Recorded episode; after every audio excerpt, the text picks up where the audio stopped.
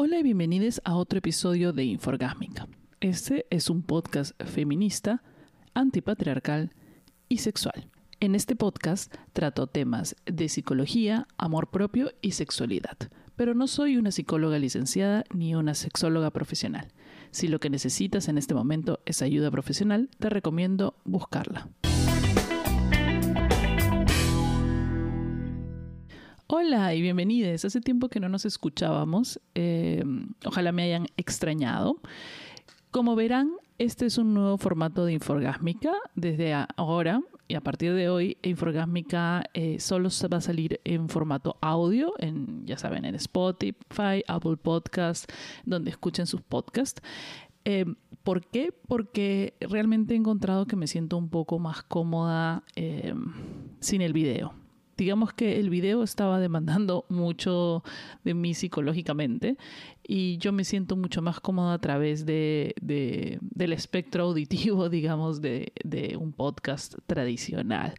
Em, de repente hay gente que no está acostumbrada a escuchar podcast, que prefería eh, verlo en YouTube, pero em, digamos que por mi salud uno siempre tiene que eh, poner en alto, poner como principal su salud mental o su salud o el placer de hacer las cosas. Y hacerlo en video estaba haciendo un poquito poco placentero. Me causaba un poco de ansiedad, me causaba un poco de estrés y eh, de esta manera creo que puedo darles un mejor contenido un contenido más eh, extenso, digamos que episodios más largos, van a ser desde ahora en adelante una vez a la semana también. Eh, contenido, como ya les dije, un poco más largo, un poco más profundo en algunos temas y todos nos vamos a beneficiar de eso. Como siempre, no se olviden de seguirme en mis redes sociales, en Instagram y en Facebook como arroba marianitra. También estoy en Twitter por si acaso, aunque es un poco intensa la, red social. Em, no tengo TikTok por ahora. No creo que lo tenga nunca, aunque aparentemente es la nueva forma de llegar a más gente, a la juventud, que digamos.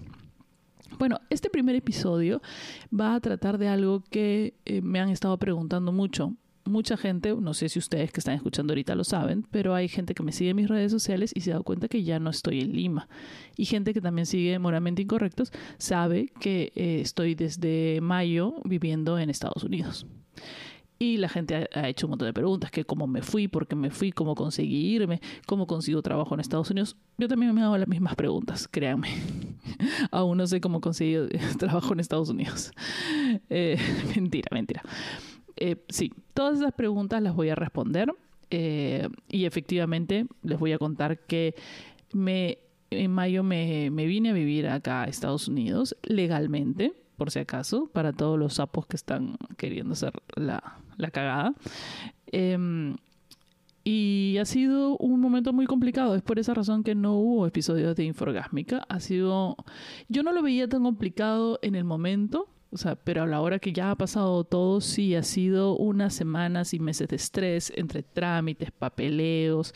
Eh, seguir con el podcast moralmente incorrectos, el estrés de no saber cómo va a ir un mal colegio em, y todas esas cosas que, que, pasan y que vienen a la mente cuando uno cambia de, de vida. Para mí todos los cambios son buenos. Hay mucha gente que nunca ha salido de su país, ni siquiera de vacaciones. Les recomiendo a todos que, que, lo hagan, que salgan, porque vivir en otra situación, en otra circunstancia, lejos de tus puntos de, de ayuda, dejo de tu familia, de tus amigos, te ponen a ti mismo frente, en una especie, frente a una especie de espejo emocional que te da, devela un montón de cosas horribles de ti y cosas buenas también de ti. Digamos que te hace sacar eh, muchas cosas importantes y te hace crecer también como persona. Yo tengo este problema que ya lo voy a tratar en otro episodio, que es que todavía a mi edad, 40 años, he hecho muchas cosas y veo que la gente quiere que uno se fije y se establezca en una cosa específica y yo no me siento en la necesidad de hacerlo y siento que no quiero hacerlo, que prefiero vivir mi vida como una especie de nómade, viviendo de aquí a allá en otros países, moviéndome y haciendo diversas cosas. No podría hacer una sola porque me moriría del aburrimiento y me estresaría mucho. Y en ese caso, este viaje o esta oportunidad que salió, porque es una oportunidad, no, no, quiero contar más detalles sobre eso, los voy a ir contando después, pero eh, salió esta oportunidad legal de venir acá a emprender ciertos proyectos de producción eh, que tienen que ver con moralmente incorrectos, con Inforgásmica también, eh, y con proyectos con Ricardo, obviamente. Y decidimos tomarla. Eh, bueno, decidí tomarla. Este, ¿Por qué? Porque ya estaba un poco hastiada, sentía que mi vida en Lima no estaba, que nunca me había sentido cómoda en Lima en general. Eh, como que no había encajado en los círculos sociales impuestos por mí, por el colegio, por la universidad. Eh, en algún momento sí lo sentí y que había encontrado un lugar social, digamos, pero justo fue en el momento que laboralmente y profesionalmente no tenía absolutamente nada. Ahora que profesionalmente estoy tratando de encontrar un nicho o una cosa específica o un valor agregado para mi trabajo o mi talento, siento que en Lima específicamente, no sé si provincia, no me siento a gusto. La vida es muy la gente y la vida para mí es muy, eh, te juzga mucho, te critica mucho, es bastante tóxica, es una ciudad en general bastante tóxica, no sé si ustedes concuerden, no la encuentro una ciudad muy bonita y sentía que necesitaba cambiar cosa que ya había pensado desde hacía muchísimo tiempo. este sentimiento o sensación de, no, yo no pertenezco aquí, quiero irme a otro lado, em, que, o, quiero por lo menos probar, cambiar de aires, ir a ver, viajar, conocer, tener otro tipo de experiencias, experimentar, probar qué me va a pasar en otro lado lo había tenido siempre desde, desde chica, siempre había querido, la más que las circunstancias nunca se dieron. Y también el temor, o sea, una inseguridad propia mía había hecho que yo nunca este, me animara a viajar al extranjero o que nunca le metiera punches, porque no era, o sea, no le puedo echar la culpa a mis padres de que nunca me ayudaron a ir a una universidad o nunca quisieron que viajara o nunca pude ir de intercambio. Eh, por, ya sea por, por, motivos económicos o porque nunca lo apoyaron, em, porque tengo muchas personas a mi alrededor que no tenían los medios económicos ni la familia para hacerlo y lo lograron. Entonces yo dije, es mi culpa, yo no, no lo he querido suficiente como para estar allá. o sea, para irme o para tener una beca o para mover todas las fichas para que eso sucediera por mi cuenta. Y es un poco una de las cosas que siempre me falta en la vida, motivación para dar esa, ese paso, ¿no? O sea, para hacer las cosas yo. Y bueno, salió la oportunidad y esta vez decidí decir que sí, que, que, que sí, o sea, ¿qué vas a hacer? No sé, no sé qué voy a hacer. ¿Cómo vas a vivir? No tengo idea cómo voy a vivir. es, este, nos estamos, me he venido eh, con Numa eh, al, a empezar algo nuevo desde cero es un es realmente es una puta mierda, o sea, la sensación de miedo, la sensación de no saber qué va a pasar, de no saber cómo voy a comer el próximo mes, que, que también un montón de gente la tiene en otras circunstancias. Esta circunstancia específica porque estoy en otro lado, no tengo una mamá donde ir, no tengo un este ahorita en este momento estoy completamente sola. Más adelante de repente eh, pueda asirme de amigos, compañeros, familia. Que, que, lo pueda ayudar. O sea, de todas maneras mi familia me puede ayudar desde el extranjero si algo me pasa, ¿no? no estoy en una situación, pero la sensación es así como desoladora, este, un poco como que uno se siente eh, un poco perdido, perdida, ¿no? Porque no... Eh, nada, eh, eh, van avanzando los días y vas haciendo las cosas con una sensación de, bueno, por aquí es, no sé. Y, una de las cosas importantes es este tema de la ansiedad o la preocupación de lo que no, sabe, que no sabes qué va a pasar mañana. Esto, en parte de la terapia que yo he llevado, o sea, hay dos cosas importantes de darte cuenta. El pasado da depresión y el futuro ansiedad. Es por eso que la mayoría de gente que va a una terapia o que, mm, eh, o que está mm, llevando un proceso de mm, rehabilitación a las drogas o, ese tipo de terapias, eh, mucha gente, o sea, se escucha hablar mucho de vivir el día a día Para una persona que tiene estos problemas de depresión y ansiedad, el vivir el día a día es lo más importante. Porque puedes, si miras un poquito hacia el futuro, miras un poquito hacia el pasado, te puedes ir a la mierda, sobre todo la gente que tiene estos problemas graves. Y es un poco difícil de entender porque muchas de estas personas, porque muchas personas en realidad en el mundo están enfocados en estabilidad, o sea, la sociedad entera te pone esas situaciones eh, para que te torturen para siempre pero ¿y el futuro? ¿No estás pensando en el futuro? Comerciales de seguro para seguros de vida, comerciales de no sé qué de la FP, no, uno tiene que guardar para el futuro, uno tiene que hacer esto para el futuro, o y tus hijos esto y no sé qué, y has pensado qué va a pasar si tal cosa. Todo, la sociedad en general vive en un constante estado de ansiedad por el futuro. Realmente no sabemos qué va a pasar en el futuro. Todo bonito, tú estás pensando en tu futuro y de repente te echan con un carro y ya fue tu futuro. Todo lindo tu futuro y de repente guerra mundial. se acabó tu futuro. Todo el mundo, qué lindo tu futuro, pandemia. ¿cuánta gente, que, cuánta gente ha, tenido, ha pasado por el peor momento de su vida porque ha hecho una inversión para mi futuro, voy a invertir en mi empresa para mi futuro, no sé qué, pandemia, cagado. ¿me entiendes? Entonces, yo no estoy diciendo que no hay que pensar en el futuro, pero en el caso que esa sensación de pensar en el futuro te genere estabilidad, que no te genere algo productivo, porque de repente si tú eres de las personas que piensan en futuro y dicen, ah, futuro, ya, voy a hacer esto, esto, oh, y te encanta y haces 50 mil cosas y generas ingresos y qué sé yo, y, y eso perfecto, qué bueno, qué bueno por ti realmente me puedes prestar algo de esa actitud, porque la verdad que yo soy un desastre en esa, en esa situación. Y cuando pienso en el futuro, eh, me da ansiedad, es como un vacío blanco, ansiedad, me muero, no sé. Y cuando pienso en el pasado, terrible, no, uy, debía hacer esto, no debía hacer esto, uy, habré tomado esta decisión bien de mudarme a Estados Unidos depresión. entonces, es, es un, poco complicado. Pero entonces por eso me ayuda esta sensación de pensar en el presente. O sea, estoy aquí ahora. ¿Qué día soy? Hoy día es, mm, no sé, martes, miércoles. Es el miércoles. ¿Qué hay que hacer hoy día? ¿Qué necesito para hoy día?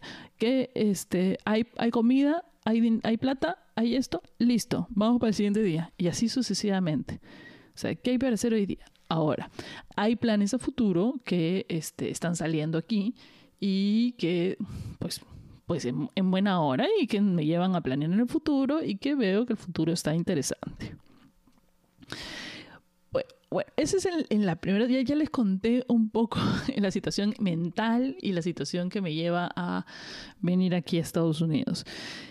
¿Cómo fue? Bueno, eh, líneas generales en el tema legal, simplemente es eh, consigues un trabajo o trabajas o una empresa te auspicia para que tú trabajes para esa este, empresa, en este caso una productora, en este caso, este, eh, vas con todos tus papeles, tus proyectos todo lo que quieres hacer en los tres años que te van a dar tu visa, em, haces todos estos trámites solo o contratas un abogado y pagas la tarifa que hay que hacer y vas igualito que como para tu visa cualquiera, vas a tu visa de entrevista a Estados Unidos. En ese caso, les digo, les recomiendo mucho, es hagan exactamente lo que dicen los papeles y las esto, los este eh, lo que te pide la embajada. No hagas exageradamente más, pero tampoco hagas exageradamente menos. Hay gente que llega hay gente que llega a la ventana de la embajada y los he visto pidiendo eh, su visa de, estudiante o visa de trabajo porque va a estudiar inglés o su visa normal porque va a estudiar inglés. Y se nota que no tienen mucho conocimiento del, del, sistema, cómo funciona o por qué han pedido la visa o están mal aconsejados. Entonces, eh, y más el nerviosismo que te da estas personas, este, este lugar tan horrible que es la Embajada de Estados Unidos y qué sé yo, eh, y no la hacen, bueno, les niegan la visa. Eh, nosotros en la familia siempre hemos tenido suerte de que nos dieron de hace millones de años una visa múltiple indefinida y nunca hemos... Eh, nunca nos hemos quedado más del tiempo, no hemos cometido ninguno. O sea, los gringos ya saben todo. Ellos saben si algún día te pasaste de tu día, si tienes un familiar que se quedó, si cualquier cosa saben. Y también, este hay ciertos prejuicios que se dan, pero la verdad es que yo no tengo idea cuál es, cuál es realmente, cómo toman la decisión los de la embajada para darte o no la visa. La suerte es que a mí me dieron la visa. Así que me dieron una visa que me permite trabajar en lo que he venido a hacer a través de la empresa que he venido a hacer. No puedo trabajar en más o menos absolutamente nada más. No es que he venido acá y de acá me voy a montar en un Uber y trabajar. No, eso en teoría no lo puedo hacer en teoría. no, no lo puedo hacer, no, estoy escuchando los de los del este los de impuestos, qué sé yo. Así que una vez que me dieron la visa, igual estuve un tiempo bastante largo en Lima porque teníamos obviamente el evento de Moralmente Incorrectos, que fue un éxito, ojalá hayan más. Em, eh, queremos crecer con Moralmente Incorrectos, así que si usted está escuchando Inforgásmica pero ya no escucha Moralmente Incorrectos, igual vaya y déjele su visto al episodio, me ayudarían como un montón eh, para que Moralmente Incorrectos vuelva a ser el número uno en, en, en las listas de podcast del Perú, por lo menos. Y me quedé un tiempo ahí, lo cual hacía, o sea, todo el proceso empezó, de la visa empezó en diciembre. Nosotros estuvimos aquí en Estados Unidos, yo estuve aquí en Estados Unidos con Numa en enero.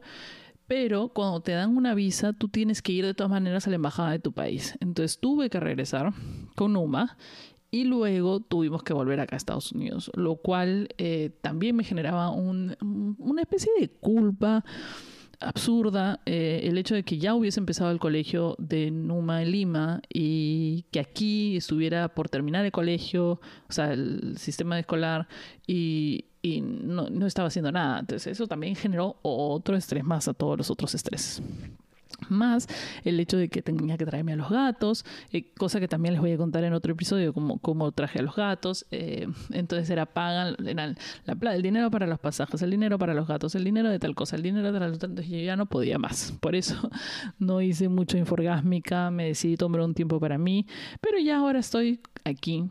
Aquí realmente es un sitio agradable para estar. Eh, estoy en Miami, en el sur de la Florida. Eh, hace un culo de calor. Está empezando la época de huracanes, así que estoy con mi libro de qué hacer en el caso de huracanes, con mi maleta, mi kit de, de huracanes, pensando que me voy a inundar en cualquier momento y que va a venir acá y va a destruir todo. Este, está lleno de mosquitos este lugar, eh, cosas, que, cosas que son insoportables. Y básicamente durante estos dos meses que estaba aquí sola me la he pasado encerrada en mi casa. Trato de usar Tinder, y eso también va para otro episodio después. Em, pero estoy con Numa y estoy trabajando tanto que no he tenido tiempo de salir. Ya he salido antes aquí, conozco lugares, he salido a restaurantes, eh, al bar. Em, pero no me he estado pegando ni juergas ni, ni tampoco em, mucha este muchas citas, no, ninguna cita en realidad, por el tema de que me estoy adaptando a una vida normal acá, no una vida de vacaciones. Em, pero en líneas generales, ahora, a pesar de las ansiedades que trae el hecho de no saber qué, qué, qué va a pasar, que eso es general a dónde vas, eh, eh, que es acentuado obviamente, claro, porque estás aquí solo y no, no tengo con quién hablar siquiera. O sea, para colmo, mi mejor amiga está ocupadísima y no puedo hablar con ella.